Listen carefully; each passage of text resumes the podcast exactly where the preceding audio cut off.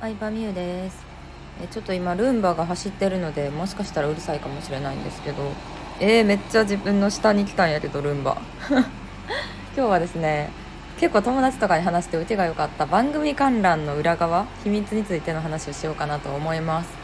番組観覧の情報は実はブログとかをを探してもなかなか暴露されているような記事っていうのが見つからなくてというのもですね、えー、番組観覧を通じて知り得た情報っていうのは、まあ、ブログとか SNS に書いてはいけませんみたいなことをね指示されるわけですよ。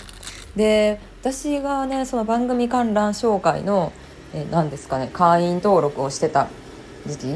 っていうのが、まあ、今から大体3年ぐらい前もコロナの前ぐらいなんですねでコロナになって全く募集がなくなってしまったのです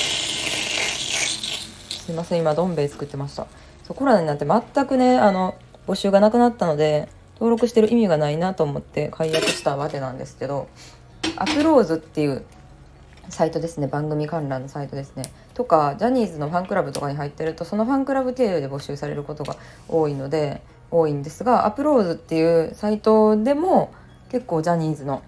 あの募集をね、えー、されてることっていうのはあるかなっていう感じですね。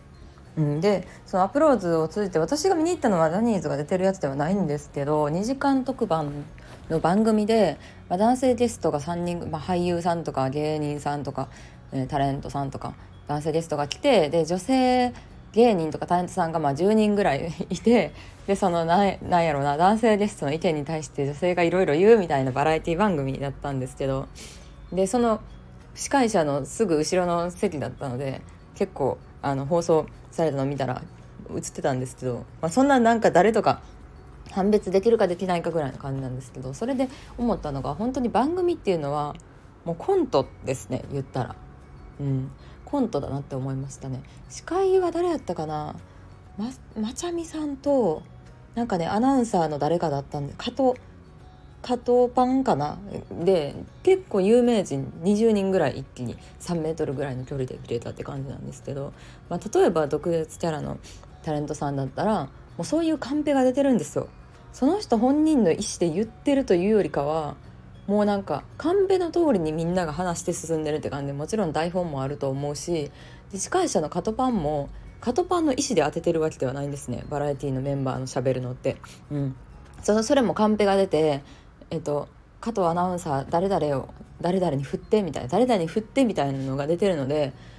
そのスキルがすごいなっていうのはまず思いましたね最初の印象として。だってみんなの話を聞いて司会者としてこう流れをね進めていきながらのカンペを見ながら人に振るっていうなんか自分の意思で全部動いてるならまだいいんですけどそのなんかカンペを見ながら話を進めていくっていうのすごいなってうん、思いましたねだからほんまに頭いい人じゃないとあの仕事無理なんやろうなっていうのを思ったし、まあ、司会者の人はそこがすごいとこなんですけどバラエティでいたメンバーはメンバーでもうそれぞれが自分の立ち位置をすごい分かってるというか、うん、なんかはっきり物言うキャラとかあとは何だろうななんかぶりっ子キャラだったりとかなんか本当に自分の立ち位置を分かってあの作ってるのが番組なんやなって思いました。うん、だからなんだろうなこうさテレビ見てる側からしたらさこの人はこういう人やから嫌いとかよく言われたりあるじゃないですかでももう何ですかねその人のにも別に毒舌キャラの人もさ優しい場面もあると思うし、うん、ぶりっ子なキャラの人もずっとね何歳になってもぶりっ子してるわけではないと思うしでももうなんかそういう役柄を与えられたみたいな感じですね。うん、バラエティとか、まあ、テレビはそうですけども話半分で聞いてるぐらいなんかあくまでも見てる人が娯楽として楽しませるために作ってるコンテンツなんやなっていうのを番組観覧って改めて感じたというか、うん、思いましたね。でもう一個番組観覧行って面白いなと思ったことがあるんですけど最初ねあのそのサイトに登録する、まあ、自分のプロフィールとかを登録すると、まあ、募集があるわけですよ。こうこうこういう番組の趣旨、まあ、健康番組とか、まあ、クイズ番組とか歌番組とかの趣旨で、えー、いついつ東京のどこどこの会場に来れる人みたいなしかも情報漏れたらあれなんで結構直前に来るんですね。で来て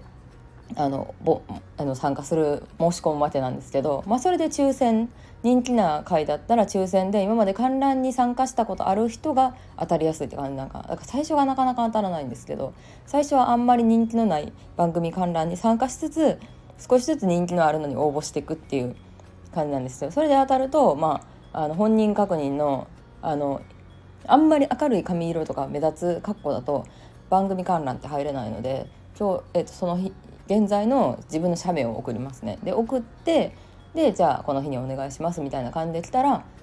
その撮影収録の1結構前ですね1時間半ぐらい前に集合して身分証明書とか本人確認があって、えー、であの何ですかね今日見た内容を話しませんみたいなのを規約を書いてでまあすごい待ち時間が長いんですけどただ大体2時間のあの 2, 2時間の放送番組を作るとなったら収録時間は6時間ですね。うん。いやすごいなと思いました。本当に体力勝負なんだなと思いましたね。週、えっと、収録時間は大体3倍ぐらいっていうのは聞いててで、えー、番組観覧の所要時間としては8時間ですね。前後1時間ぐらい、まあ、ずれたりとか集合場所もかなり早めに指定されるので8時間拘束。で放送は2時間っていう感じ。タレントさんの拘束時間はまあ6時間。休憩もありつつ6時間っていう感じ。なので大体まあ休憩時間とかもあるのであれなんですけど大体収録で喋ってるうちの3分の1だけが放送されてるっていうイメージでしたね。いくつかのやつに行って。うん、感じ大体どこも3分の1ぐらい。なので、うん、やっぱり自分がインパクトあることを言わないとえ私あんなに喋ったのに使われてへんとかやっぱり喋るのうまいその場にあった雰囲気で喋れる人はあのすごい採用されてたりもするからもう本当に一回一回が勝負なんだろうなっていうのを思いました。そうなので8時間拘束でで東京だったので私は何かの仕事の予定と何かとくっつけて行ったって感じなんですけどまあ大体東京周辺の人で遅くなっても帰れるような人が来てるっていう感じでしたね。うん、で隣に座った女の子が番組観覧の女の子が結構いろんなのに参加してるらしくてジャニーズの誰かのファンやからこういうなんかつまんない番組とかいろいろ番組観覧参加の実績を作って、えー、嵐の番組の観覧に参加できるようにしてるんですよみたいなこと言ってもう2 0 3 0回ぐらい参加してるみたいに言ってたんですけど、うん、でそう嵐の番組とかもさすごい人気やからあのつまんない健康番組とかなんかつまんない番組に参加した人だけが嵐の番組観覧に応募できるみたいな募集の仕方もしてたりするらしくて、まあ、いわゆるバーターなんですけど、うん、そうそういう感じで人が集まらない番組観覧にもね、えー、嵐を使って人を集めてるんだなっていうのもまた面白かったですね。うんでちなみに結構その番組観覧についてはその友達できて喋ったりとか私自身も参加したりとかして結構いろいろ調べたんですけど例えばジャニーズの、え歌番組の収録に参加しようと思ったらその番組自体まあ、例えば「ミュージックステーション」の観覧に参加してた番組自体で募集するのもあるんですけどファンクラブで募集するのも多くてでファンクラブで募集も正直誰でも当たるわけじゃなくて当たるための条件っていうのがあるのでそれを最後に、え話そうかなと思います。条件はですねぶっちゃけ言いますと20代前半で、えー、2人組で参加できる人。で今まで番組観覧に参加したことがあって東京周辺に住んでて、えー、まあ終電なくなってもタクシーとかで帰れるような人。っていう感じですね。20代前半なので私は番組観覧に参加しようってなった時点で20代後半とか30ぐらいだったのでもう当たらないわけですよ。うん、でその番組観覧っていうのは別にお客さんをその番組観覧参加者を楽しませるためにやってるわけではなくてもう番組を盛り上げるというかそのアイドルが人気なんだぞっていうのを見せ演出するために募集してるわけなのでやっぱりその20代前半のね元気いっぱいのこうちゃんとなんか表情豊かでなんやろなその3年前とかだったんでちゃんとなんかなんか歓声を上げれる子キャーとかなんか歓声を上げれるようなでできたら1人だとやっぱりテンション低いので2人組で参加できる子、うん、でまあできれば見た目のいい感じの子っていうのが採用されるされやすいっていう感じですね。なので結構番組観覧においては年齢はすごく大事で、えー、歌番組の収録でも思うと思う「ミュージックステーション」とか結構そうなんですけどほぼ女子なんですよ。うん。ね、気づいてる人もいるかもしれないですけど男性はちなみに当たらないですね。やっぱ女子の方がテンション高いというかリアクションがいいし表情豊かなのでテレビ映えするというかあほんまに楽しいライブなんやなって伝わってくるので20代前半女子2人組っていうのが当たりやすいっていう感じですね。はい、であそうそう。あそれとねもう一個ね番組観覧行った時に2列目から座らされるんですよ2列目から座らせてて1列目最初空いてて2列目からまあ、一般人で募集した観,、えー、観覧客が入るんですけど1列目空いてて1列目って空いてんのかなと思ったらその番組収録が始まる10分ぐらい前にタレントの卵みたいな女の子の集団が1列目にずらっと座ってそのプロデューサーというか番組作ってる人たちとも、まあ、顔見知りみたいな感じで喋ってました。うん、なので1列目はやっぱりこう映えるような子が座らされてるというかあの一般人が座ってないことが多いんやなっていうのもその時に初めて知ったっていう面白い経験でした。